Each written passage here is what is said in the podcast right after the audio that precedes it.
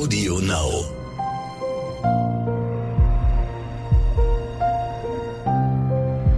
Verbrechen von nebenan. True Crime aus der Nachbarschaft.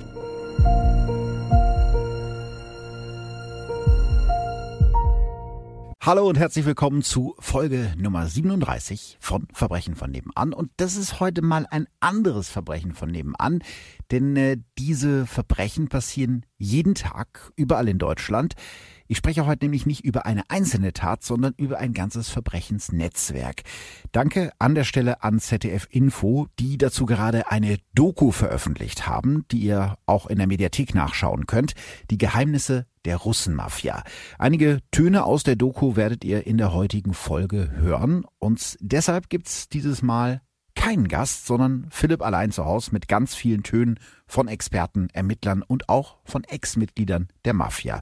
Ist für mich ehrlich gesagt auch ungewohnt, hier jetzt mal ganz alleine im Studio zu sitzen, aber ich finde das Schöne am Format Podcast ist ja, dass man immer wieder was Neues ausprobieren kann. Und heute gibt's neben den Verbrechen am Anfang auch ganz viel Hintergrundinfos zu dem Thema. Das heißt, ihr lernt heute richtig was. Hoffe ich zumindest. Wenn ihr noch mehr zu dem Thema wissen wollt, dann hört ihr am Ende der Folge ein Interview mit dem Journalisten Klaus Fiedler, dem Macher der Doku. Bevor wir aber in das Thema starten, würde ich gerne noch ein bisschen Hörerpost von euch vorlesen. Gab es ja in der letzten Folge auch schon, aber ich habe so viele Nachrichten von euch gekriegt, dass ich gedacht habe, dass ich zumindest so ein paar davon noch mal kurz vorlesen möchte. Einfach, weil ich die so spannend fand. Und ihr kennt ja das Spiel. Wenn euch das jetzt gar nicht interessiert, könnt ihr einfach die nächsten fünf Minuten vorspulen und direkt zum Fall springen. Also, fangen wir an mit Kim, die hat uns geschrieben zu Folge 34. Erinnert euch, da haben Alex und ich darüber gesprochen, was wir selber schon mal an Verbrechen erlebt haben. Und Alex hat die Geschichte erzählt, dass er ganz alleine den Diebstahl an seinem eigenen Fahrrad aufgeklärt hat, nämlich indem er den Täter auf frischer Tat ertappt hat. Wenn's denn der Täter war, das wissen wir nicht ganz genau. Dazu schreibt Kim, Hallo ihr Lieben, ich habe die Fahrradgeschichte gehört und als Polizistin kann ich sagen, das war eine sehr gute Reaktion.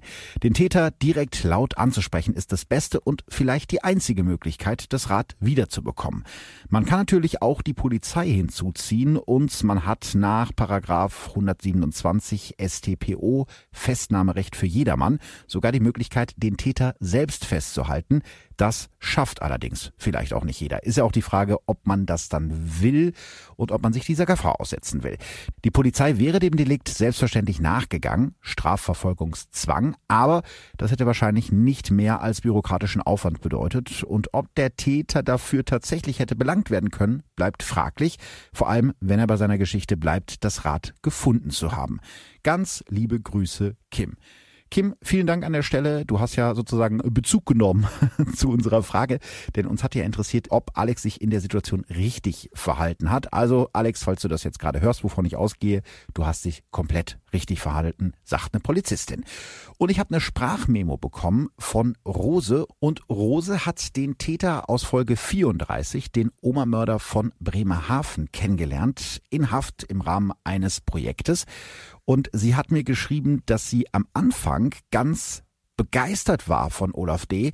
und sogar überlegt hatte, mit ihm eine Brieffreundschaft anzufangen, weil sie ihn so nett und so sympathisch fand. Aber das hat sich dann ziemlich schnell geändert. Hört selber rein. Eine Person hat gefragt, ob er die Tat bereut und er meinte, ja, ich bereue diese Tat zutiefst. Wenn ich könnte, würde ich es auf jeden Fall rückgängig machen. Und eine andere Frage hat äh, gelautet, ob er seine Strafe gerecht empfindet. Und dann meinte er, nein, meine Strafe ist nicht gerecht, keine Strafe auf dieser Welt wäre gerecht. Ich habe einem Menschen das Leben genommen. Gerecht wäre es nur, wenn ich tot wäre und die Person leben würde.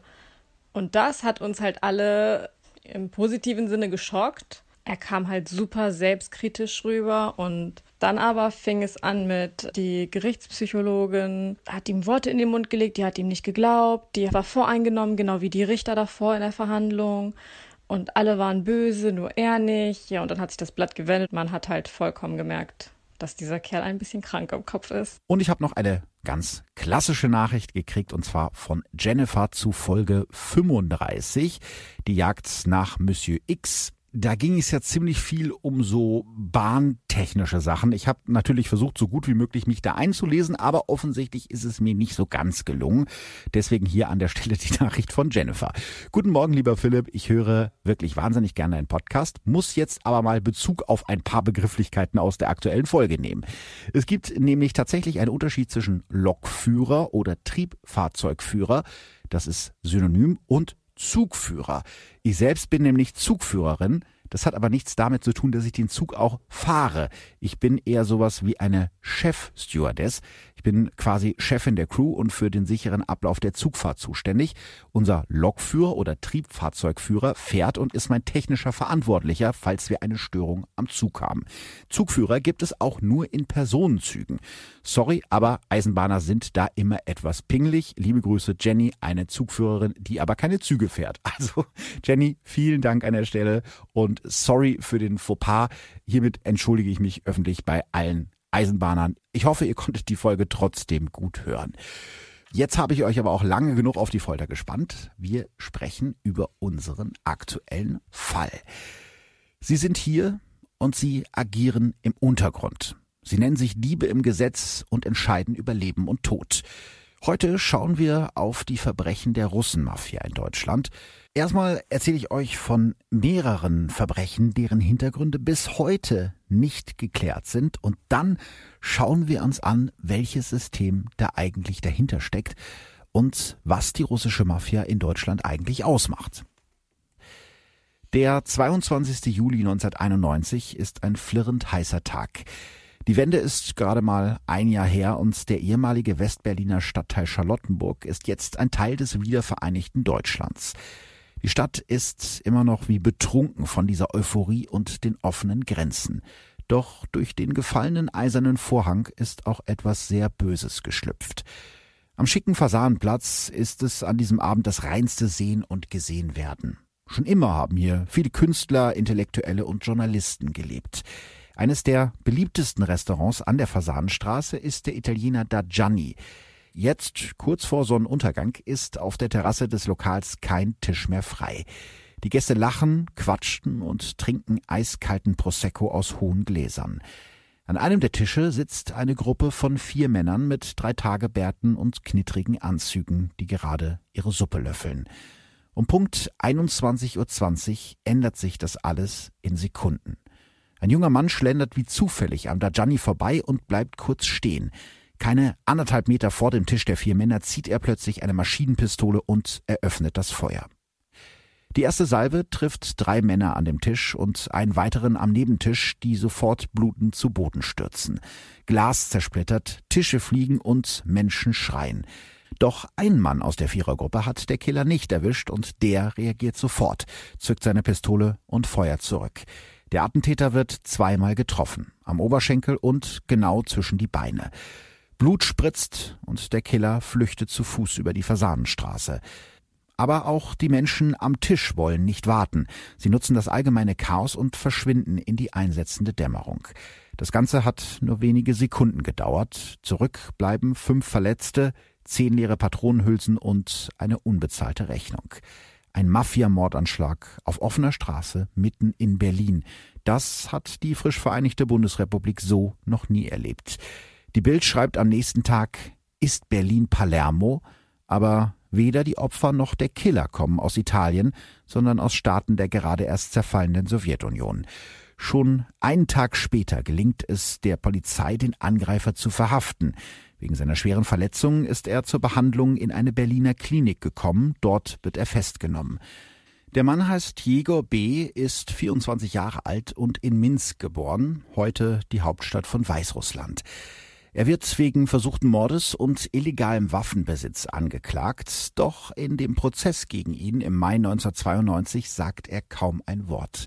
Das Einzige, was die Staatsanwaltschaft ihm entlocken kann, sind Angaben zu seiner Person. Jegor B. ist ledig, arbeitslos und ohne festen Wohnsitz. Er ist 1989 aus der damaligen Sowjetunion nach Berlin gekommen und hat einen Monat später einen Asylantrag gestellt. Die Fragen der Staatsanwaltschaft lässt er schweigend mit starrem Blick über sich ergehen. In den Verhandlungspausen liest er demonstrativ ein Buch mit englischen Erzählungen aus der Jahrhundertwende. Er wird nichts über seine Auftraggeber erzählen, das wird hier vor Gericht ganz klar.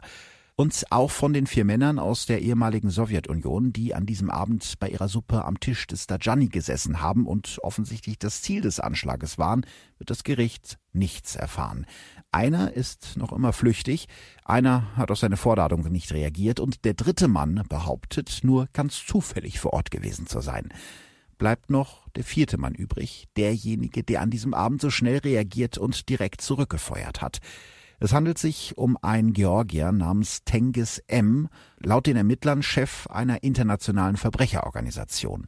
Doch auch er wird dem Gericht nichts sagen.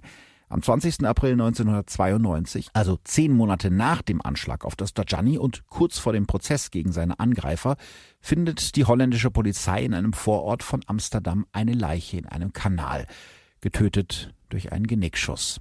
Es ist die Leiche von Tengiz M. Der mutmaßliche Auftragskiller Jäger B. wird trotzdem verurteilt. Er bekommt sieben Jahre und drei Monate Haft wegen versuchten Totschlags, gefährlicher Körperverletzung und unerlaubten Waffenbesitzes. Wer Jäger B. beauftragt hat und ob es wirklich Verbindungen zur Mafia gibt, wird nie geklärt. Vielleicht auch deshalb sagt der 24-jährige Jäger am Ende des Verfahrens in seinem Schlusswort, dass es ihm sehr gefallen habe, wie in Deutschland Gerichtsverfahren geführt werden.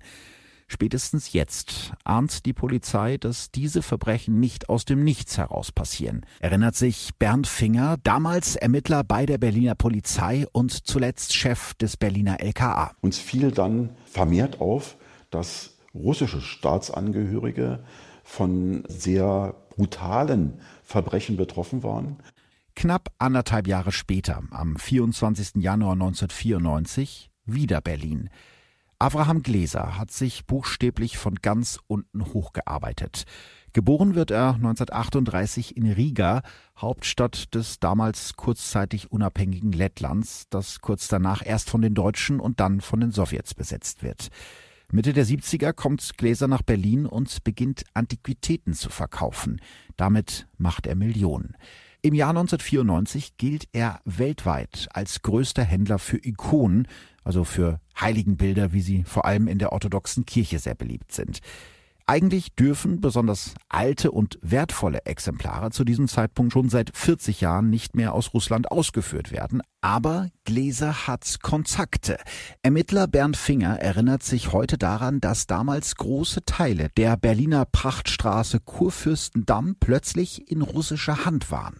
Einzelpersonen, die weder geerbt hatten noch in anderer Form Geldzuflüsse nachweisen konnten und trotzdem verfügten sie über Millionen. Auch Abraham Gläser führt eine noble Galerie am Berliner Kurfürstendamm 48, direkt über dem damaligen Store der Luxusmarke Jill Sander. Morgens um acht hat er den ersten Kundentermin. Ein sehr wohlhabender Kunde will ihm mehrere Ikonen anbieten. Das Ganze verspricht, ein Millionengeschäft zu werden. Aber Statt Geld erwartet den 56-jährigen Antiquitätenhändler ein Kopfschuss. Der Mann wird regelrecht hingerichtet und der Täter kann fliehen. Als Gläsers Sohn die Leiche seines Vaters findet, fehlen 65 Ikonen im Wert von anderthalb Millionen Mark. Aber an einen Raubmord kann schon damals niemand so richtig glauben. Vor allem, weil sechs Wochen vorher schon ein Freund von Gläser mit einer Waffe mit dem gleichen Kaliber erschossen wurde. Auch dieser Mann hatte mit Ikonen gehandelt, hatte aber laut Polizei auch Verbindungen ins kriminelle Milieu. Ikonenschmuggel ist ein gefährliches Geschäft und damals, so schreibt es die Taz, ein Hauptzweig der russischen Mafia. Ein Fahnder sagt damals dem Fokus, die ballern hier rum wie im Kaukasus. Zwei Wochen später nehmen die Ermittler einen 44-jährigen Polen russischer Abstammung fest, Wladimir Swintkowski. Der lebt seit 1990 in Berlin. Auch er schweigt vor Gericht. Und auch wenn die Staatsanwaltschaft sicher ist, dass er Gläser erschossen hat, die Beweise reichen nicht aus und das Gericht kann ihm die Morde am Ende nicht nachweisen. Swintkowski wird deshalb lediglich wegen Hehlerei verurteilt und aus Deutschland ausgewiesen. 1999 tritt Wladimir Swintkowski das nächste Mal in Erscheinung. Die Polizei verdächtigt ihn, im noblen Berliner Ortsteil Zehlendorf einen Arzt und Medikamentenhändler erschossen zu haben. Wladimir Swintkowski taucht unter, verändert sein Aussehen mit Perücken und plastischer Chirurgie. Er steht heute noch auf der Liste der meistgesuchten Verbrecher in Deutschland. Sein Spitzname ist der Verwandlungskünstler. Die Hintergründe für den Mord an den beiden Ikonenhändlern werden niemals aufgeklärt. 14. September 1997 in der kleinen brandenburgischen Gemeinde Geltow am schönen Schwilosee. Ein kleines Örtchen, das vor allem von Touristen lebt, die in dem See baden, angeln oder segeln. Auch Familie Hinze verdient ihr Geld mit Touristen. Sie betreiben direkt am See ein kleines Restaurant. Gegen 21.50 Uhr an diesem Abend wird der 20-jährige Sohn Matthias Hinze am Haus seiner Familie entführt. Zwei Männer überwältigen ihn und sperren ihn in den Kofferraum seines diamantblauen Mercedes-Coupés. Einen der beiden kennt Matthias sogar. Vyacheslav O. hatte fünf Jahre vorher mal als Aushilfe im Restaurant der Familie Hinze Teller gespült. Nachdem die beiden Entführer Matthias in den Kofferraum seines eigenen Wagens eingesperrt haben, rasen sie mit dem Mercedes und ihrem eigenen Wagen, einem BMW, davon. Im vier Kilometer entfernten Glindow wird Matthias Hinze zum letzten Mal lebend gesehen. Seine Entführer haben mit den beiden Autos einen Auffahrunfall. Dabei springt die Kofferraumklappe des Mercedes kurz auf und Matthias kann um Hilfe rufen. Er brüllt Hilfe, Mörder. Doch die Entführer handeln sofort und pressen Matthias wieder in den Kofferraum zurück und fahren davon. Zwei Tage lang fehlt von Matthias und seinen Entführern jede Spur. Am 16. September wird der BMW der Entführer in der Nähe von Potsdam entdeckt, einen Tag später der gestohlene Mercedes von Familie Hinze in der Nähe von Berlin. Und jetzt melden sich auch die Entführer zum ersten Mal bei der Familie. Am 18. September erhält die Familie einen Brief, geschrieben von Sohn Matthias. Sie sollen eine Million Mark Lösegeld bezahlen, dann kommt ihr Sohn wieder frei. Einen Tag später klingelt bei den Hinzes das Telefon und eine Stimme mit russischem Akzent meldet sich bei der Familie. Die Stimme fordert erneut eine Million Mark und spielt auch eine Botschaft von Sohn Matthias ab, wahrscheinlich vom Tonband. Die Lösegeldforderung ist, ja, ehrlich gesagt, ziemlich seltsam, denn die Hinzes sind nicht besonders wohlhabend, im Gegenteil. Überall im Ort wird darüber getuschelt, dass sie hohe Schulden haben sollen. Warum also fordern die Entführer so eine utopische Summe? Es trudeln weitere Briefe ein, außerdem rufen die Entführer insgesamt elfmal bei der Familie an. Sie erhöhen den Druck und schreiben einen Brief, den sie an zwei Berliner Tageszeitungen schicken. Darin schreiben sie in gebrochenem Deutsch Wir sind keine Mörder und wir möchten keine Mörder werden sein. Sie schreiben, dass sie Matthias in einem kalten Erdloch gefangen halten. Er weiß, wenn die Polizei uns erwischt oder festnimmt, dann muss er sterben in diese Loch. Wie zum Beweis schicken sie auch direkt ein Foto von Matthias in seinem schlammigen Gefängnis. Auf dem Polaroid sieht man Matthias in einem kleinen schlammigen Loch stehen. Er ist blass, seine Haare zerzaust und er hat ein blaues Auge und eine blutige Lippe. Obwohl er nicht direkt in die Kamera schaut, sieht man in seinem Blick Angst und Verzweiflung.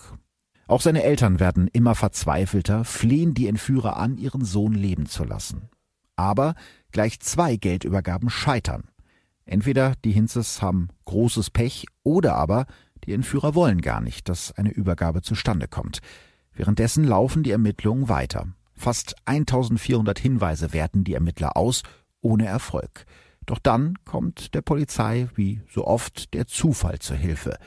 Am 6. Oktober 1997, also knapp einen Monat nach der Entführung, fallen zwei Berliner Streifenpolizisten an der Havelchaussee im Stadtteil Spandau an einer Telefonzelle zwei verdächtige Männer und ein goldfarbener BMW mit russischem Kennzeichen auf. Als die Beamten die beiden Männer kontrollieren wollen, versuchen diese noch wegzulaufen, aber die Polizisten sind schneller. Und genauso schnell stellt sich heraus, dass die beiden Männer alte Bekannte sind. Der ältere der beiden ist 37 und heißt Sergei S. Er wird 1960 in einem abgelegenen sibirischen Dorf nördlich des Uralgebirges geboren. Seine Familie arbeitet in einer Mine. Zeitweise leben sie mit bis zu 15 anderen Familien in einem engen Zelt. Auch der Rest seines Lebens verläuft nicht besonders glatt.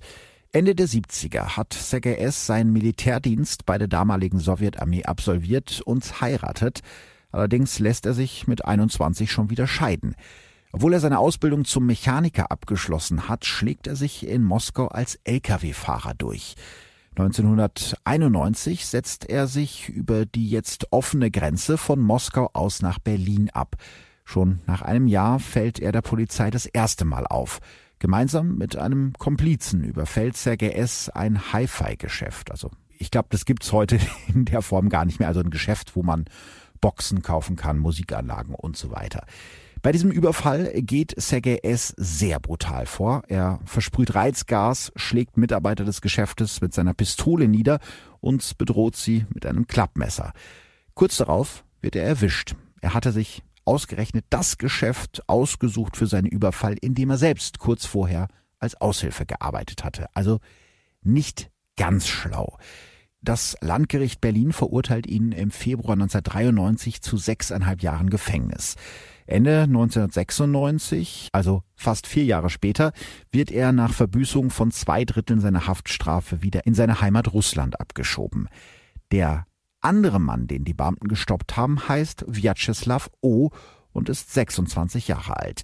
Er wird 1971 in der russischen Stadt Krasnogorsk geboren, einer Plattenbaueinöde nordöstlich von Moskau. Von 1988 bis 1990 leistet er seinen Wehrdienst als Teil der sowjetischen Streitkräfte in der damaligen DDR ab. Er ist gerade 20, als die Sowjetunion zusammenbricht und er aus der Armee entlassen wird. Und auch Vyacheslav O. macht sich 1991 auf den Weg nach Deutschland.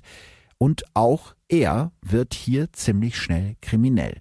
Damals boomt in Deutschland der Autodiebstahl. Der Bedarf an deutschen Autos im jetzt kapitalistischen Osteuropa ist riesig. Hier mischt Vyacheslav O. kräftig mit und wird erwischt. Im Dezember 1993 wird er festgenommen. Das Landgericht Berlin verurteilt ihn wegen gewerbsmäßiger Hehlerei in neun Fällen zu einer Haftstrafe von drei Jahren. Selbst sein damaliger Verteidiger wundert sich später darüber, wie billig er davonkam. Im Dezember 95 wird Vyacheslav O. nach Verbüßung von zwei Dritteln seiner Haftstrafe wieder in seine Heimat Russland abgeschoben, genau wie sein Kollege Sergei S. Die beiden haben sich im Knast in Berlin kennengelernt und beschließen, in ihrer Heimat sich ein zweites Mal an einer kriminellen Karriere zu versuchen. Im Mai 1997 bekommen die beiden den Auftrag, in Deutschland Autos zu besorgen, um sie dann nach Polen und Russland weiter zu verkaufen. Also reisen die beiden illegal zurück nach Deutschland und halten sich zunächst in Berlin und Potsdam auf. Aber es bleibt nicht beim Autos verschieben. Schon einen Monat später, am 9. Juni 1997, entführen Sergei S. und Vyacheslav O. gemeinsam den Berliner Alexander Galois, ebenfalls aus der ehemaligen Sowjetunion. Der 50-jährige Computerhändler Galois weiß offensichtlich zu viel, deshalb betäuben ihn die beiden, entführen ihn und verstecken ihn in einem Erdloch. Auch hier fordern sie eine Million Mark Lösegeld, wahrscheinlich aber eher zum Schein, denn Galois taucht nie wieder auf. Bis heute fehlt von ihm oder seinen Überresten jede Spur. Zwei Tage nach ihrer Festnahme gibt S. der Polizei einen Tipp – er führt die Ermittler zu einem Waldstück bei Röbel in Mecklenburg-Vorpommern. Hier finden die Polizisten eine mit Sand verschüttete, mit Balken und Holzplatten verschalte Grube, einen Meter breit, zwei Meter lang und vier Meter tief. In dem Loch liegt Matthias Hinze. Er ist tot, gestorben schon zwei Tage nach seiner Entführung. Die Leiche ist so verwest, dass keine Todesursache mehr ermittelt werden kann. Im Juli 1999 verurteilt das Landgericht Potsdam Sergei S. und Vyacheslav O. wegen erpresserischen Menschenraubs mit Todesfolge zu jeweils 14,5 Jahren Haft. Das Gericht geht davon aus, dass die beiden eigentlich nur den Mercedes der Familie Hinze klauen wollten, dabei von Sohn Matthias überrascht wurden und ihn deshalb entführten. Erst später seien die beiden auf die Idee mit dem Lösegeld gekommen, da war Matthias aber schon tot, sein Tod war laut Aussage der beiden Verbrecher ein Versehen. So oder so, die beiden kommen ins Gefängnis. Kurze Zeit später werden sie auch für die Entführung von Alexander Galois verurteilt. Die Gesamtstrafe wird auf 15 Jahre festgelegt. Nach fast 14 Jahren in Haft wird Vyacheslav O. am 10. Januar 2013 vorzeitig entlassen und direkt nach Russland abgeschoben. Sein älterer Komplize Sergei S. kommt im Dezember 2014 frei. Über seinen Verbleib ist nichts öffentlich bekannt. Aber auch nach dieser ganzen Zeit ist eine ganz entscheidende Frage für mich immer noch nicht geklärt. Steckt hinter der Entführung vielleicht doch etwas anderes? Dafür gibt es einige Hinweise. In dem Prozess kommt zum Beispiel raus, dass die beiden Russen schon einen Tag vor ihrem angeblichen Autodiebstahl zwei jeweils vier Meter tiefe Gruben ausgehoben haben. Alles ein bisschen komisch, wo die beiden doch angeblich nur ein Auto klauen wollten und Matthias Hinze als ungewollten Zeugen ja angeblich ganz spontan entführt haben. Und dann ist da noch die Beute. Der blaue Mercedes der Familie Hinze ist keine Luxuskarre, sondern ein zehn Jahre altes Modell in einem eher schlechten Zustand. Die Welt schreibt damals, Ausgerechnet dieses einschlägig vorbestrafte, gewaltbereite und offenbar skrupellose Verbrecherduo soll nun den Diebstahl eines alten Mercedes, in dem nicht mal eine Wegfahrsperre oder eine Alarmanlage installiert war, umständlich geplant haben und auch, dass Sergei S. und Vyacheslav O. aller Wahrscheinlichkeit nach drei Monate vorher Alexander Galois entführt haben, der seitdem nie wieder aufgetaucht ist, spricht jetzt nicht gerade für eine Zufallsentführung. Vyacheslav O. sagt damals in dem Prozess aus, er habe Vater Gerhard Hinze mit illegal beschafften Zigaretten, Alkohol und Autoersatzteilen versorgt. Aus diesen Geschäften sei noch eine Rechnung über 20.000 Mark offen. Gerhard Hinze hat das immer bestritten. Der damalige Polizeidirektor Peter Schultheiß sagt damals im Spiegel über die beiden Entführer ein Mafia-Verschnitt, drittklassig und brutal. Und dann habe ich noch diesen Fall für euch. Berlin-Charlottenburg am 15. März 2016 um kurz vor acht. Der 43-jährige Mesut T. ist gerade erst in seinen silbernen VW Passat mit Berliner Kennzeichen gestiegen. Obwohl er von Hartz IV lebt, arbeitet er nebenbei in einem türkischen Café an der Beuselbrücke in Berlin-Moabit. Doch die Polizei kennt ihn als Drogenhändler der Russenmafia. Der Mann ist eine beeindruckende Erscheinung. Ein ehemaliger Bodybuilder, fast 160 Kilo schwer. Mesut T. hat die Nacht gearbeitet, jetzt will er nach Hause. Er steuert den Wagen aus einer Parklücke am Straßenrand auf die vielbefahrene Bismarckstraße. Die achtspurige Straße ist wie jeden Morgen voller Autos, eine Hauptverkehrsader Berlins mitten im Berufsverkehr. Es ist 7.54 Uhr und Mesoté hat den Wagen gerade in den Verkehr eingefädelt. Da gibt es einen lauten Knall. Augenzeuge Yunus Ö erinnert sich. Ich habe ihn halt von meinem rechten Blickwinkel gesehen, wie der von den parkenden Lücke rausfahren wollte. Und genau in diesem Moment siehst du einfach nur noch, wie, wie der explodiert. Es hat sich so angehört, als würde ein Gebäude auseinanderbrechen, also zusammenbrechen. Also so laut war es. Die Explosion schleudert den Wagen 80 Meter weit. Der Passat überschlägt sich und kracht in einen am Straßenrand geparkten Porsche. Mesut T. hat durch die Explosion beide Beine verloren. Er verblutet noch auf dem Fahrersitz. Schon eine Minute nach der Explosion geht bei der Feuerwehr ein Notruf ein. Ein Auto soll sich auf der Bismarckstraße überschlagen haben. Doch die Wahrheit ist noch viel schlimmer. Sofort sperren Polizei und Feuerwehr den Ort der Explosion ab. Auch der Kampfmittelräumdienst drückt an. Es ist geradezu gespenstisch still. Yunus Ö kann diesen Tag auch vier Jahre später, also heute, immer noch nicht vergessen. Zuerst einmal hatte ich also den ganzen Tag Herzrasen. Das war das Schlimmste, was ich je erlebt habe. Die Ermittlungsbehörden sind geschockt. Brutale Angriffe und Bandenkriege gibt's in Berlin immer wieder aber ein Anschlag mit einer Autobombe mitten im Berufsverkehr, das ist ein deutliches Zeichen. Die Ermittler sind sich sicher, die Täter müssen eine militärische oder geheimdienstliche Ausbildung haben. So präzise ist dieser Mord geplant. Hier will jemand zeigen, wir sind da und wir gehen über Leichen, erklärt Ermittler Bernd Finger. Die Tätergruppe, die mutmaßlich dieses Fanal begangen hat, wollte erschrecken, wollte allen Mitkonkurrenten, allen Abweichlern klar machen, wir meinen es ernst.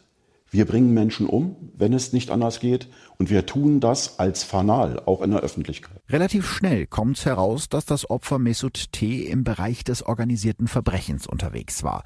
Unter anderem hatten die Behörden vorher wegen Drogenhandels, illegalem Glücksspiels und Falschgeld gegen ihn ermittelt. In den Resten seines Wagens finden die Ermittler laut BZ Unterlagen und persönliche Gegenstände eines Russen, mit dem Mesut T. offenbar Geschäfte gemacht hat. Sie versuchen den Russen zu befragen, doch der Mann hat sich noch am Tag des Anschlags ins Ausland abgesetzt. Aus Angst? Und die Ermittler finden noch mehr heraus. Offenbar waren Mesut T. und sein russischer Komplize in ein riesiges Drogengeschäft verwickelt. 2015 sollen die beiden mehr als 200 Kilogramm Kokain verschwinden lassen haben, Marktwert rund 8 Millionen Euro. Offensichtlich haben die beiden versucht, ihren Geschäftspartnern weiszumachen, dass das Koks von der Polizei beschlagnahmt wurde. Doch ihre Geschäftspartner, alle gebürtig aus Tschetschenien und Russland, werden misstrauisch und bitten um ein Treffen. Mesut T. weiß, dass er jetzt in Gefahr ist. Er engagiert einen Killer, der seinen Geschäftspartner aus dem Weg räumen soll. Doch der Plan geht schief. Bei dem Treffen wird ein russischer Dealer am Bein verletzt, aber er überlebt. Jetzt weiß Mesut dass er nicht mehr viel Zeit hat. Er bereitet seine Flucht in die Türkei vor, seine Frau und seine Kinder fliegen schon mal vor. Doch er ist nicht schnell genug. Am 15. März 2016 beendet eine Autobombe auf der Bismarckstraße sein Leben und den Versuch, sich mit der russischen Mafia anzulegen. Ein Jahr lang tappen die Ermittler im Dunkeln, trotz einer Belohnung von 10.000 Euro für mögliche Hinweise. Niemand hat etwas gesehen oder niemand will etwas gesehen haben. Erst Anfang 2017 sagt ein Drogendealer aus, dass der Anschlag ein Racheakt der russischen Mafia war. Doch der mögliche Auftraggeber hat sich bereits nach Russland abgesetzt. Und auch der Mann, den Mesut T. auf seine Gegner angesetzt hat, ein kolumbianischer Auftragskiller, schweigt. So haben die Ermittler keine Chance. Im Mordfall Mesut T. werden wir die Ermittlungen wohl einstellen müssen, sagt ein LKA-Mann im Jahr 2017 der Bild-Zeitung. Und tatsächlich, ich habe versucht, irgendetwas aus der neueren Zeit zu diesem Fall zu finden, aber vergeblich. Seitdem hat man nie wieder etwas von dem Anschlag und den Hintergründen gehört. Was ich auch sehr krass finde, wenn man überlegt, dass es ja auch nicht so häufig vorkommt, dass auf deutschen Straßen am helllichten Tag Leute durch Autobomben getötet werden. All diese Fälle sind nur einzelne Beispiele, aber ich finde, sie fügen sich wie ein Puzzle zu einem Gesamtbild zusammen. Und das Bild dieses Puzzles zeigt eine Organisation, die ihren Platz in Deutschland längst gefunden hat, auch wenn die Behörden das viele, viele Jahre lang abgestritten haben. Ihr könnt euch jetzt anhand des Titels der Folge denken, es geht um die Russenmafia. Schauen wir erstmal, wie die überhaupt entstanden ist. Die Geschichte der Russenmafia reicht fast 100 Jahre zurück in die damalige Sowjetunion.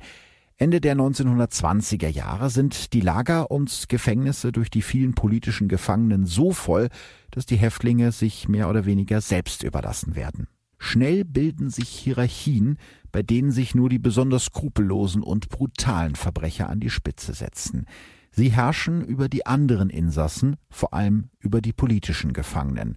Und das machen sich die Gefängnisleitungen irgendwann zunutze. Der Verwaltung ist es vor allem wichtig, die politischen Gefangenen, die als Unruhestifter gelten, unter Kontrolle zu bringen. Dafür beginnen die Verwaltungen in den Gefängnissen irgendwann mit den professionellen Verbrechern zusammenzuarbeiten, die in den Lagern für Zucht und Ordnung sorgen sollen. Die Verbrecher bekommen dafür im Gegenzug bestimmte Privilegien. Aus dieser stillen Übereinkunft wird irgendwann sogar ein schriftlicher Vertrag. Das muss man sich mal vorstellen. Also eine Regierung, eine Gefängnisverwaltung macht Verträge mit Verbrechern. Ein offizielles Dekret der Sowjetregierung erlaubt es den Gefängnissen, die gewöhnlichen Verbrecher im Kampf gegen die politischen Feinde einzusetzen. Und ja, den politischen Verbrechern gefällt diese neue Macht natürlich. Und sie geben sich sogar einen eigenen Namen, die Diebe im Gesetz. Nach dem Zweiten Weltkrieg versucht Diktator Josef Stalin, die Macht der Diebe im Gesetz einzuschränken, doch es ist zu spät. Die Situation in den Gefängnissen gerät außer Kontrolle und irgendwann setzt die sowjetische Regierung ihre Zusammenarbeit mit den Verbrechern fort.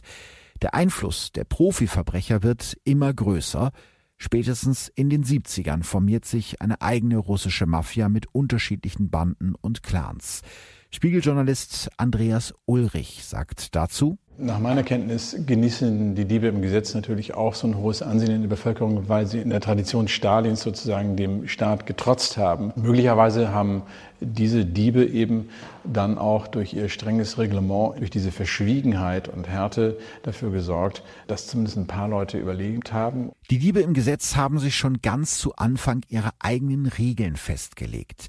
Erstens, nimm von demjenigen, der etwas hat. Zweitens, nimm nicht alles, denn die Geduld eines Menschen hat ein Ende. Drittens, organisiere dir für jedes Verbrechen einen Mitarbeiter der Strafverfolgungsbehörde. Und dieses, ja, Gesetz der Diebe im Gesetz gilt heute noch, da komme ich aber gleich nochmal zu. In den 80ern gibt es in Russland schon rund 200 Mafia-Clans, viele mit besten Verbindungen in den Staatsapparat. Nach dem Fall des Eisernen Vorhangs reduziert der damalige Präsident Boris Jelzin den riesigen russischen Geheimdienst KGB auf nur noch rund 100.000 Beamte. Viele ehemalige Agenten und Staatsbedienstete mit ihren Kontakten und Insiderwissen sind mit einem Mal arbeitslos. Jetzt könnt ihr ja mal dreimal kurz drüber nachdenken, wer solche Mitarbeiter sehr gut gebrauchen kann. Genau, die Mafia. Die empfängt die Ex-Agenten mit offenen Armen. Mitte der 90er erwirtschaftet die russische Mafia rund 150 Milliarden Dollar im Jahr. Die Clans kontrollieren ein Drittel der russischen Banken und fast die Hälfte der Industrieunternehmen. Aber wann wird die russische Mafia das erste Mal in Deutschland aktiv? Auch das ist schon ein bisschen länger her. Schon während des Kalten Krieges sind in der damaligen DDR eine halbe Million sowjetische Soldaten stationiert und einige dieser Soldaten arbeiten bereits damals für die Mafia und sorgen für erste Verbindungen nach Deutschland, natürlich vor allem in Berlin. Als in den 90er Jahren Millionen von ehemaligen Bürgern der Sowjetunion nach Deutschland auswandern, mischen sich auch Diebe im Gesetz darunter. Der russische Journalist Dmitri Chmelnytsky erklärt, warum. Deutschland war natürlich sehr attraktiv, groß, reich und liegt nah. Und dort haben sie gebildet, damals nach den 90er Jahren, kriminelle Gruppen. Unter der Leitung von erfahrenen Kriminellen, die aus äh, Russland kamen. 1997 leben etwa 15 russischsprachige Diebe im Gesetz in Deutschland. Andere Clanbosse leben zwar nicht hier, sondern in Russland, sind aber regelmäßig in der Bundesrepublik. Schwerpunkt ist damals wie heute Berlin. Die zweite Stadt, in der die russische Mafia in den vergangenen Jahren immer stärker aktiv ist, ist Köln. Von hier aus arbeitet die sogenannte Köln-Skaja-Gruppe, die vermutlich größte russischsprachige Mafiagruppe in Deutschland. Nach Recherchen von ZDF Info gibt es aktuell 22 Bosse und 50 Banden der Russenmafia in Deutschland. Jede Bande hat 200 Mitglieder, macht also insgesamt 10.000 Angehörige der Russenmafia, die aktuell in Deutschland leben. Ja, wie ist die Mafia organisiert, ist natürlich auch so eine Frage, die ich mir gestellt habe. Auch dazu konnte ich ein bisschen was rausfinden. An der Spitze stehen immer die Paten die leben meistens nicht in Deutschland, sondern in Moskauer Villenvierteln, in London, dem spanischen Alicante oder an der Côte d'Azur. Diese Paten sind oft gut mit Politik und Geheimdiensten vernetzt. Sie entscheiden, wer getötet wird und wer vielleicht nur mit einer Verletzung davonkommt. Sie sind Herr über Leben und Tod. So wie zum Beispiel der frühere Moskauer Pate Mikhail Orski. Ich saß gut zehn Jahre im Gefängnis und kann jedem direkt in die Augen sagen, dass ich wirklich nie in meinem Leben mit meinen eigenen Händen gearbeitet habe. Auf der nächsten Ebene der Hierarchie unter den Paten sind dann die Bosse. Die kümmern sich im Auftrag der Paten um die Geldwäsche und vollstrecken die Todesurteile der Paten. Die tägliche Drecksarbeit, wie zum Beispiel Diebstähle oder Einbrüche, erledigen die sogenannten Soldaten. Sie stehen ganz unten in der Hierarchie. Viele der Soldaten sind georgische Asylbewerber. Seit 2017 in Deutschland der Visumszwang für Menschen aus Georgien weggefallen ist, steigen die Zahlen der Einbrüche. Das ist aber vor allem ein soziales Problem. In der georgischen Hauptstadt Tiflis zum Beispiel sind rund ein Drittel aller jungen Menschen arbeitslos. Die Russenmafia ist also dort für viele junge Menschen die einzige Chance auf eine wirtschaftliche Perspektive, erklärt der Spiegeljournalist Andreas Ulrich. Asylbewerber aus Georgien, von denen keiner darauf hoffen durfte, überhaupt jemals Asyl zu kriegen, aber das war schon eingeplant und eingepreist. Die haben quasi ihre Leute beschäftigt auf Lohnbasis, um systematisch Drogeriemärkte beispielsweise zu plündern. Und das in einer Dimension, die bis dahin kaum vorstellbar war. Ja, und einige dieser jungen Georgier machen in Deutschland Deutschland so eine Art kriminelle Karriere. Viele fangen als kleine Ladendiebe an und stehlen dabei pro Tag Waren im Wert von mehreren tausend Euro. So arbeiten sie sich schließlich vom Ladendieb zum Einbrecher hoch. Seit Ende 2018 führt die georgische Regierung strengere Ausreisekontrollen durch. Seitdem sinkt die Zahl der georgischen Asylanträge und die der Straftaten. Durch diese Einbrüche, Ladendiebstähle, durch Drogengeschäfte, Waffengeschäfte, Schutzgelderpressung, Prostitution kommen laut Schätzung von Experten jeden Tag Einnahmen im Millionenbereich zusammen und zwar wirklich jeden Tag. Was macht man also mit so viel Geld oder besser gefragt, was macht die Russenmafia mit dem ganzen Geld? Sebastian Fiedler, Vorsitzender des Bundes Deutscher Kriminalbeamter. Beim Bereich Rauschgift haben wir es sehr, sehr häufig mit Bargeldtransaktionen zu tun. Das heißt, es entsteht kriminelles Bargeld, das irgendwo bleiben muss. Das muss dann in die Buchhaltungen wandern. Das sind zuweilen bargeldintensive Kleinbetriebe, das sind teilweise Glücksspielbetriebe. Und das ist hier in Deutschland deswegen gut möglich, das so zu tun, weil wir keine Höchstgrenzen bei äh, Geschäften in Bar kennen. Ja, man muss es einfach ganz ehrlich sagen, es gibt kaum ein Land in der Europäischen Union, in dem es so einfach ist, Schwarzgeld zu waschen wie bei uns in Deutschland. Aber wie genau funktioniert das mit der Geldwäsche? Das erkläre ich euch jetzt. Eine Strohfirma der Mafia stellt zum Beispiel eine gefälschte Rechnung. Der Rechnungsempfänger, der natürlich ebenfalls Bandenmitglied ist, überweist die Summe an die Strohfirma und bekommt von der Firma das Geld in bar zurück. So kommt die Strohfirma an sauberes Geld, das sie in legale Geschäftsfelder wie zum Beispiel Immobilien investieren kann. Und der Rechnungsempfänger hat frisches Schwarzgeld für weitere kriminelle Geschäfte wie zum Beispiel den Kauf von Waffen. Das Geld aus diesen kriminellen Geschäften wird so gewaschen und ist nicht mehr rückverfolgbar. Sebastian Fiedler vom Bund Deutscher Kriminalbeamter, was passiert denn dann mit dem gewaschenen Geld? Dann wandert das Geld über unterschiedliche Kanäle rund um den Globus, wandert in klassische Steueroasen, um dann am Ende nicht mehr erkennbar äh, zu sein. Die kriminelle Herkunft ist nicht mehr erkennbar und es wandert dann unter anderem zum Beispiel in Immobilien, weil es da besonders gut möglich ist, wirklich sehr große Volumina unterzubringen. Auch korrupte Banken helfen mit, Gelder zu waschen. Das System hat sogar einen eigenen Namen, die russische Waschmaschine. Klingt ein bisschen lustig, trifft den Kern aber eigentlich ziemlich gut. Bei den Auswertungen der sogenannten Panama Papers stoßen Journalisten 2019 auf dieses ausgeklügelte System, das dabei hilft, Milliarden aus Russland in den Westen zu pumpen. So werden in Deutschland jedes Jahr viele hundert Millionen Euro gewaschen und der Staat kommt kaum hinterher. Allein beim Zoll liegen aktuell rund 37.000 unbearbeitete Geldwäschefälle, weil die Behörde einfach es nicht mehr schafft, sie alle aufzuarbeiten. Wir haben ja gerade schon über die lange Tradition der Diebe im Gesetz gesprochen und einiges aus dieser Tradition hat sich bis heute gehalten. Eine der wichtigsten Regeln, die mittlerweile fast schon 100 Jahre alt sind, ist die Regel, nicht mit Ermittlungsbehörden zu sprechen. Auf Zusammenarbeit mit der Polizei steht der Tod. Und das macht natürlich die Ermittlungen in diesem Bereich so extrem schwierig.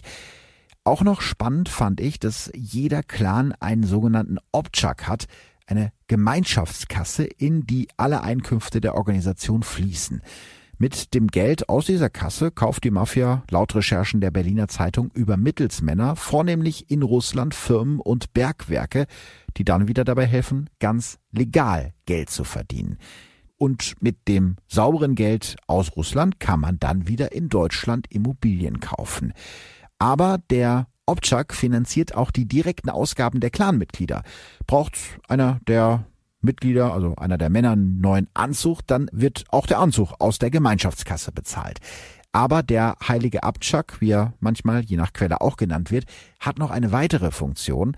Wenn ein Mitglied der Diebe im Gesetz im Gefängnis landet oder ermordet wird, versorgt die Mafia seine Familie mit dem Geld aus der Gemeinschaftskasse, was natürlich wieder dazu führt, dass die verhafteten Mitglieder garantiert nicht auspacken, einfach weil ihre Familien finanziell abhängig sind von der Mafia. Und gut, dazu kommt natürlich auch noch, dass sie wahrscheinlich um ihr Leben fürchten müssten, würden sie auspacken.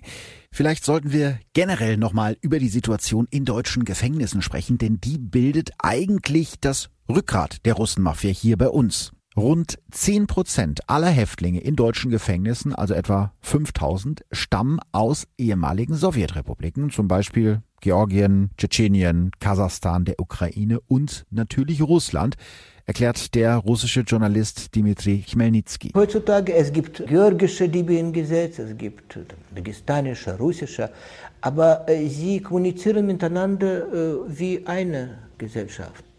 Die sind alle gleich. Und deswegen im deutschen Knast sind äh, alle Russen mehr oder weniger organisiert, weil es ist sehr schwer, alleine zu bleiben und gefährlich. All diese Häftlinge sprechen mit Russisch eine gemeinsame Sprache und das verbindet natürlich auch über Ländergrenzen hinweg. Im Knast selbst sorgen die Diebe im Gesetz dafür, dass ständig Drogen und Geld zwischen draußen und drinnen fließen. Haft in Deutschland ist für die Berufsverbrecher eher wenig abschreckend, verglichen mit den Haftbedingungen ihrer Heimat, sagt Ex-Mafia-Boss Mikhail Orski. Profis kommen hierhin wie nach Hause. Erfahrene russische Häftlinge halten die deutschen Gefängnisse für Sanatorien.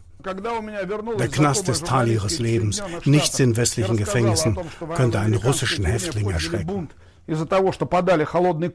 Auch ein Teil der Tradition sind die Erkennungszeichen der Diebe im Gesetz, ihre Tätowierung. Auch diese Tradition ist schon in den Straflagern der damaligen Sowjetunion entstanden. Fast jede der Tätowierungen hat eine bestimmte Bedeutung, die etwas über den Status des jeweiligen Diebes im Gesetz aussagt. Zum Beispiel darüber, welche Verbrechen er begangen hat, weswegen er verurteilt wurde und wie oft er schon im Gefängnis war. Darüber gibt's, habe ich rausgefunden, ganze Bücher. Also falls euch das interessiert, da gibt's mehrere Bände von Büchern nur über diese Tätowierung. Schon 1995 schreibt der Spiegel dazu. Ein Raubvogel mit vorgestreckten Krallen und eine Windrose sind das Symbol der Diebe im Gesetz. Gekreuzigte Dolche identifizieren den Kaukasier. Ein Totenschädel mit Wikingerhelm signalisiert, erwarte keine Gnade von mir. Also, falls euch mal jemand mit solchen Tätowierungen entgegenkommt, dann seid besser höflich zu ihm. Zum Schluss sollten wir vielleicht noch mal darüber sprechen, in welchen Bereichen die Russenmafia ihr Geld verdient, also wo sie überall aktiv ist. Da habe ich ja eben schon mal was zu gesagt. Einerseits natürlich diese organisierten Banden von Ladendieben und Einbrechern. Das ist also oft kein Zufall, wenn die Einbruchszahlen in bestimmten Regionen in Deutschland auf einmal steigen.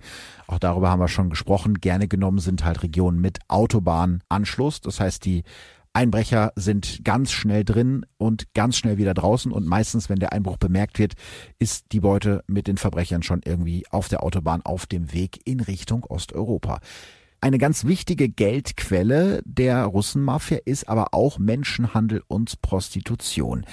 Die Menschenhändler der Mafia suchen sich ihre Opfer zum Beispiel in Diskotheken und bei Schönheitswettbewerben in Osteuropa. Auch per Zeitungsannoncen und natürlich im Internet werben sie junge Frauen zwischen 18 und 26 Jahren für Tätigkeiten im Ausland. So steht das so ein bisschen verklausuliert da drin. Kaum sind die Frauen in Deutschland, geraten sie in einen Kreislauf der Abhängigkeit, aus dem es eigentlich kein Entkommen gibt. Der vermeintliche Restaurantchef mit dem netten Job in Deutschland entpuppt sich dann hier vor Ort als Zuhälter, bei dem die jungen Frauen ihren eigenen Verkaufspreis, meist mehrere tausend Euro, wieder abarbeiten müssen. Um sie an der Flucht zu hindern, wird den Frauen oft der Pass abgenommen. Viele dieser Frauen kennen hier weder die Sprache noch die Kultur. Damit sie gar nicht erst auf die Idee kommen, zur Polizei zu gehen, sagen die Zuhälter ihnen, die Polizei sei sowieso gekauft. Und weil viele Frauen das aus ihrer Heimat kennen, glauben sie das.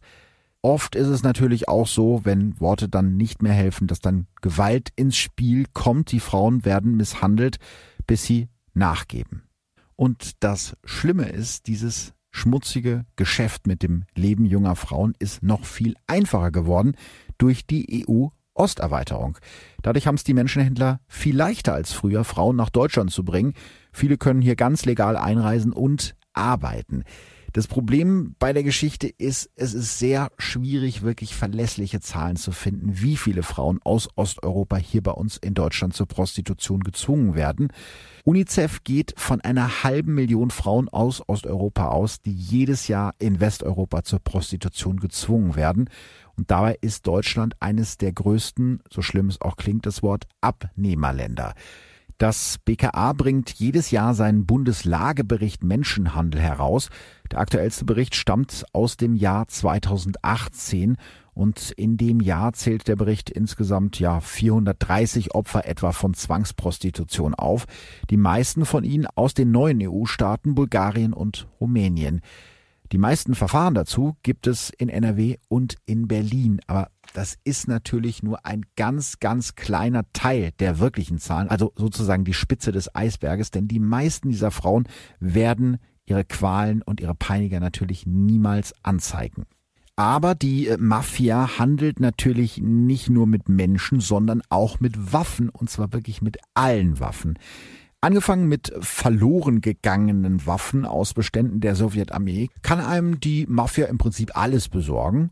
Mitte der 90er zum Beispiel gehen dem Bayerischen Landeskriminalamt drei Männer ins Netz, die acht Kampfjets aus der ehemaligen Sowjetunion nach Nigeria oder in den Iran schmuggeln wollten. Und ungefähr zur selben Zeit bekommt die tschechische Polizei einen Tipp und hält in Prag einen blauen Saab an, in dem Wagen sitzen drei Männer, alles frühere Atomtechniker aus der ehemaligen Sowjetunion, und auf dem Rücksitz befinden sich 2,7 Kilo eines grauen Pulvers. Hoch angereichertes Uran, das man zum Beispiel zum Bau einer Atombombe nutzen könnte. Der Marktwert dieser gefährlichen Fracht wird damals auf rund 100 Millionen Dollar geschätzt. Und ich kann gar nicht sagen, wie gruselig ich die Vorstellung finde, dass waffenfähiges Uran in einem Auto durch Osteuropa transportiert und an den meistbietenden verkauft wird. Das ist so Stories, wie man sie normalerweise nur aus irgendwelchen James Bond Filmen kennt. Eine weitere Einnahmequelle der Russenmafia ist Schutzgelderpressung. Das kennt man ja eigentlich aus jedem guten Mafia-Film. Der Fokus hat sich 2017 in einem langen Artikel mit der Russenmafia befasst und dabei Ivan M. interviewt, einen ehemaligen Paten der Diebe im Gesetz, der das System der Erpressung so erklärt. Zunächst bist du ganz lieb. Du bietest den Leuten ein Dach und somit Schutz an. Für das Geschäft und für die ganze Familie. Und wenn das nicht hilft, dann schickst du ihm beim nächsten Mal Leute mit Ganovenfressen hin. Die schlagen den, der uns ablehnt, zum Krüppel. Das ist für die Jungs kein Ding, das ist nur wie einmal spucken. Danach wird jede Schweinebacke zahlen. Andernfalls ist einer aus der Familie plötzlich tot. Gasunfall, Verkehrsunfall oder so, das kann ja mal vorkommen. Gefordert werden bei diesen Schutzgelderpressungen meistens Summen zwischen 5 und 100.000 Euro. Das allermeiste Geld aber verdient die Russenmafia im Drogenhandel. Alleine die Gewinne der Russenmafia aus dem Drogenhandel in Deutschland liegen bei einer Million Euro und zwar pro Tag. Steuerfrei natürlich. Wer sich hier nicht an die Regeln hält und Geld in die eigene Tasche wirtschaftet, der muss um sein Leben fürchten. Das wissen wir spätestens seit dem Autobombenanschlag in Berlin-Charlottenburg am 15. März 2016. So, das waren jetzt ganz schön viele Informationen auf einmal, aber ich wollte einfach deutlich machen, wie gefährlich und vor allem auch wie aktiv die Russenmafia in Deutschland ist. Denn das ist so ein Thema, von dem habe ich persönlich, und ich beschäftige mich ja viel mit Verbrechen, schon öfter mal gehört, aber ich hätte ehrlich gesagt vor den Recherchen nicht glauben können, was da abgeht und vor allen Dingen, wie gefährlich die sind. Dazu hat auch der Spiegeljournalist Andreas Ulrich eine ganz deutliche Meinung. Die Diebe im Gesetz, das organisierte Verbrechen bedroht den Rechtsstaat an seinen Wurzeln. Denn kriminelle Macht bedeutet wirtschaftliche Macht, wirtschaftliche Macht bedeutet politische Macht. Und dann sind diese Leute plötzlich nicht mehr zu kriegen. Und das ist tatsächlich auch eigentlich der Grund, warum ich diese Folge gemacht habe, weil ich einfach finde, das ist ein Thema, über das nicht viel berichtet wird und eigentlich sollten wir alle wissen, was da passiert und was da passieren kann. Ein besonders großes Problem ist laut Spiegeljournalist Andreas Ulrich die Überforderung der Behörden, vor allem wenn es um die Zusammenarbeit mit zum Beispiel Russland geht. Also es kam auch schon vor, dass beispielsweise, wenn hier bestimmte Erkenntnisse an russische Behörden weitergeleitet wurden, dass dann der Mann plötzlich verschwand. Gut, da kann sich jetzt jeder seine eigenen Gedanken zu machen. Aber könnte man die Russenmafia in Deutschland stoppen? Sebastian Fiedler vom Bund Deutscher Kriminalbeamter sagt ja, aber die Behörden in Deutschland müssten deutlich aufrüsten. Das bedeutet, dass wir das nur machen können, wenn man uns eine große Anzahl von wirklich sehr erfahrenen Ermittlern zur Seite stellt, die über einen gewissen Zeitraum wirklich auch in die Lage versetzt werden, diese Ermittlungen dauerhaft voranzutreiben. Aber damit ist es natürlich nicht getan, meint Ex-LKA-Chef und Ermittler Bernd Finger, denn die Arme der Mafia, die reichen bis in die Politik. In einem demokratischen Rechtsstaat ist es zwingend, dass auch politisch Verantwortliche im In- wie aber auch im Ausland benannt werden und dann letztendlich auch mindestens politisch, ich hoffe natürlich als Strafermittler auch äh, in der Strafverfolgung zur Rechenschaft gezogen werden. Und ich fürchte, solange sich das in Deutschland nicht ändert, gilt weiterhin das, was ein Berliner Ermittler 2017 dem Fokus gesagt hat und was die Situation meiner Meinung nach ziemlich gut auf den Punkt bringt. Verglichen mit den Dieben im Gesetz sind albanische, türkische oder arabische Täter Weicheier. Ich hoffe, ich habe euch jetzt nicht völlig mit diesen ganzen Informationen überfahren, aber wie gesagt, das ist ein Thema, zu dem ich bis jetzt noch gar keinen Podcast gehört habe und irgendwie war es mir einfach wichtig, das mal so ein bisschen zusammenzutragen. Auch wenn die Folge damit ein bisschen anders ist, als ihr das normalerweise von uns kennt. Ich weiß auf jeden Fall, dass ich lange nicht mehr so viele Archive gewälzt und Informationen zusammengetragen habe wie für diese Folge. Und deshalb finde ich, habe ich mir ein kleines bisschen Pause verdient. Ich höre den ein oder anderen jetzt gerade in diesem Moment schreien. Ja, auch dieses Jahr werden wir von Verbrechen von nebenan wieder in eine kleine Sommerpause gehen. Die meisten anderen Podcasts sind ja schon in der Sommerpause, aber ich wollte zumindest noch ein bisschen Content liefern. Ich kann euch sagen, dass ihr nicht ganz lange ohne mich auskommen müsst. Wir hören uns schon im September wieder. Und Vielleicht, ganz vielleicht, äh, verliere ich ja noch irgendwo zwischendrin so eine kleine Überraschungsfolge, die ihr dann in euren Podcast-Playern völlig überraschend findet. Das weiß ich aber noch nicht. Ehrlich gesagt freue ich mich jetzt darauf, einfach mal einen Monat lang ein bisschen abzuschalten und runterzufahren, denn natürlich war auch das letzte halbe Jahr mit euch absolut verrückt. Es macht mir immer noch mega Spaß, diesen Podcast zu machen und ich bin total froh und dankbar, dass ich das machen darf und ich bin vor allen Dingen froh, dass ich so großartige Ohrenzeugen da draußen habe, die die Folgen hören und äh, die mir so viele Nachrichten schreiben. Das ist wirklich, wirklich toll, aber zwischendurch braucht man mal eine Auszeit und wenn meine Freunde mir alle sagen, leg doch mal dein Handy weg und beantworte jetzt halt gerade nicht die Nachrichten bei Instagram oder bei Facebook, dann denke ich manchmal, ja, ihr habt recht, das würde mir auch gut tun. Also ich hoffe, ihr versteht, dass ich jetzt erstmal ein bisschen in die Sommerpause gehe und mich ein bisschen erhole. Aber wie gesagt, wir machen ja im September weiter. Wann genau und mit welchen Fällen genau, das erfahrt ihr natürlich auf der Facebook- und der Instagram-Seite von Verbrechen von nebenan. Und da gibt's sowieso alle Infos, wenn es bei uns irgendwas Neues gibt. Also, Genießt den Sommer, wie es eben geht in diesen völlig verrückten Zeiten. Ich hoffe, ihr macht das Beste draus haut euch schön in die Sonne, quatscht mit euren Liebsten und versucht auch so ein bisschen euch zu entspannen. Ihr habt es wahrscheinlich genauso verdient wie ich. Und wenn die Vermissung zu groß wird, dann hört euch einfach die alten Folgen nochmal an oder bestellt euch was vom Verbrechen von nebenan Merch, den gibt's ja ab sofort zu kaufen. So, hier gibt's gleich im Anschluss das Interview mit Klaus Fiedler, dem Journalisten, der die Russenmafia-Doku gemacht hat für ZDF Info. Und wir hören uns ganz bald wieder. Habt einen schönen Sommer. Tschüss. Ich freue mich sehr, dass Klaus Fiedler, Journalist und Regisseur, sich Zeit genommen hat für dieses kleine Interview.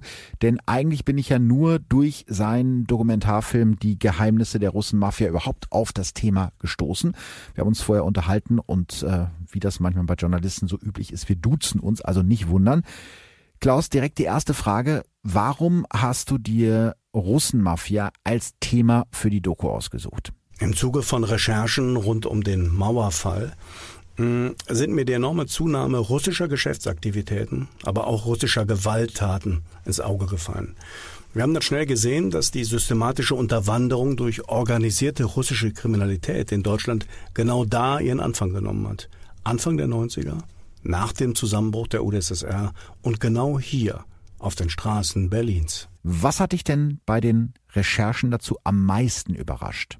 Tatsächlich hat die Brutalität, mit der die Banden der Russenmafia vorgingen und noch heute vorgehen, eine andere Dimension als das Auftreten anderer organisierter Krimineller, die ja lieber diskret arbeiten, ohne unnötiges Aufsehen zu verursachen.